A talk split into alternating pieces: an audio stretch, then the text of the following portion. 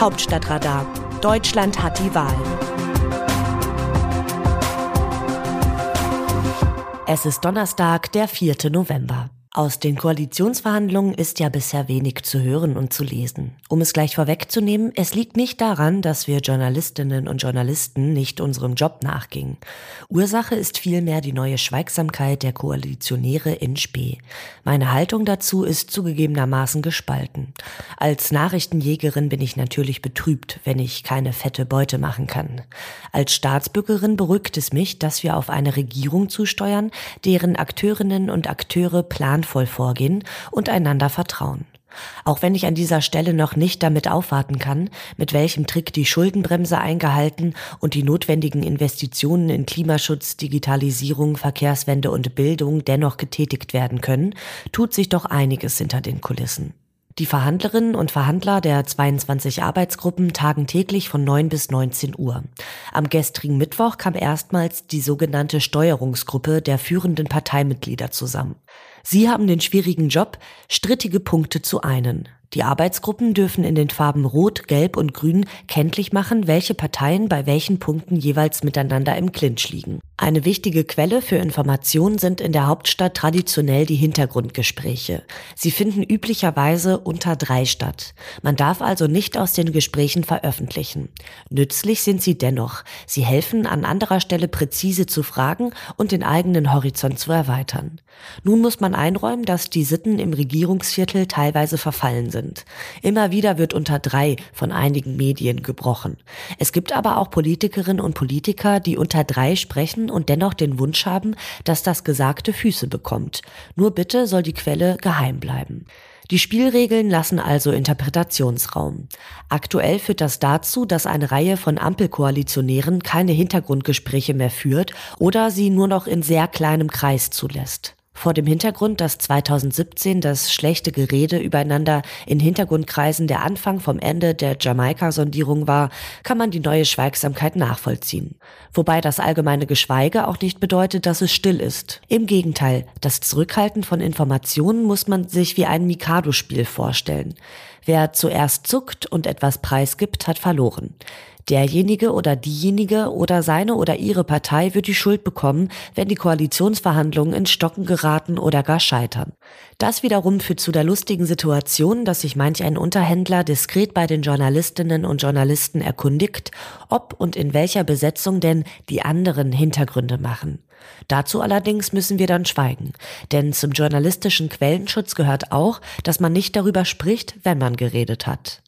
Auf diese Art und Weise halten die Dämme der Zeit.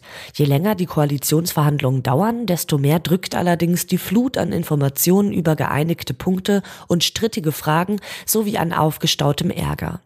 Eine durchgestochene Information, eine unvorsichtige Interviewäußerung oder einfach Missverständnisse können zum Dammbruch führen. Dementsprechend groß ist derzeit die Vorsicht, denn alle Seiten wollen ernsthaft das Ampelbündnis eingehen. Auch im Umgang miteinander sind die gescheiterten Jamaika-Sondierungen das schlechte Beispiel.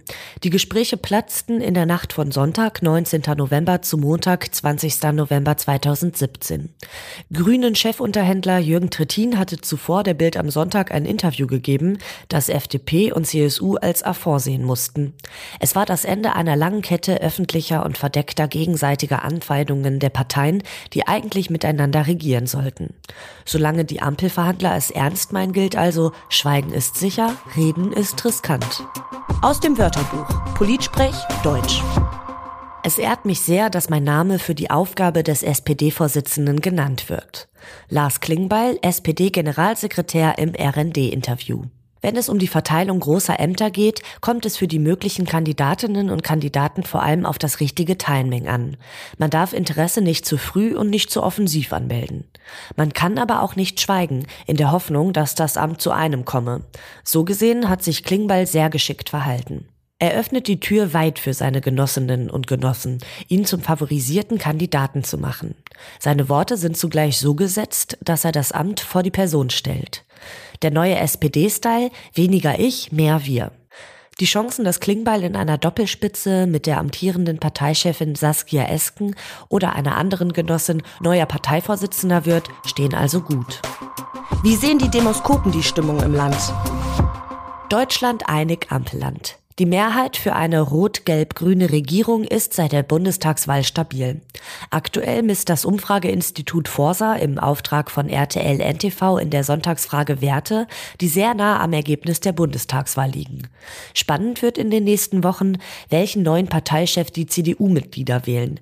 Dem Forsa-Institut zufolge wünschen sich 29 Prozent der CDU-Anhängerinnen und CDU-Anhänger Friedrich Merz in dieser Funktion. Bei den AfD-Anhängerinnen und AfD-Anhängern Jahren sind es demnach 41 Prozent, die Merz als neuen CDU-Vorsitzenden favorisieren. Das Urteil von Forsa-Chef Manfred Güldner. Mit einem Vorsitzenden März wird das Bild der CDU nicht, wie von manchen gewünscht, jünger und weiblicher, sondern älter und männlicher. Denn bei Frauen und den 18- bis 29-Jährigen verfügt er über einen ausgeprägten Verhaltensmalus. Da die Mitglieder einer Partei noch einmal ganz anders ticken als die Anhängerinnen und Anhänger, sagt diese Umfrage noch nichts über die geplante Mitgliederbefragung aus.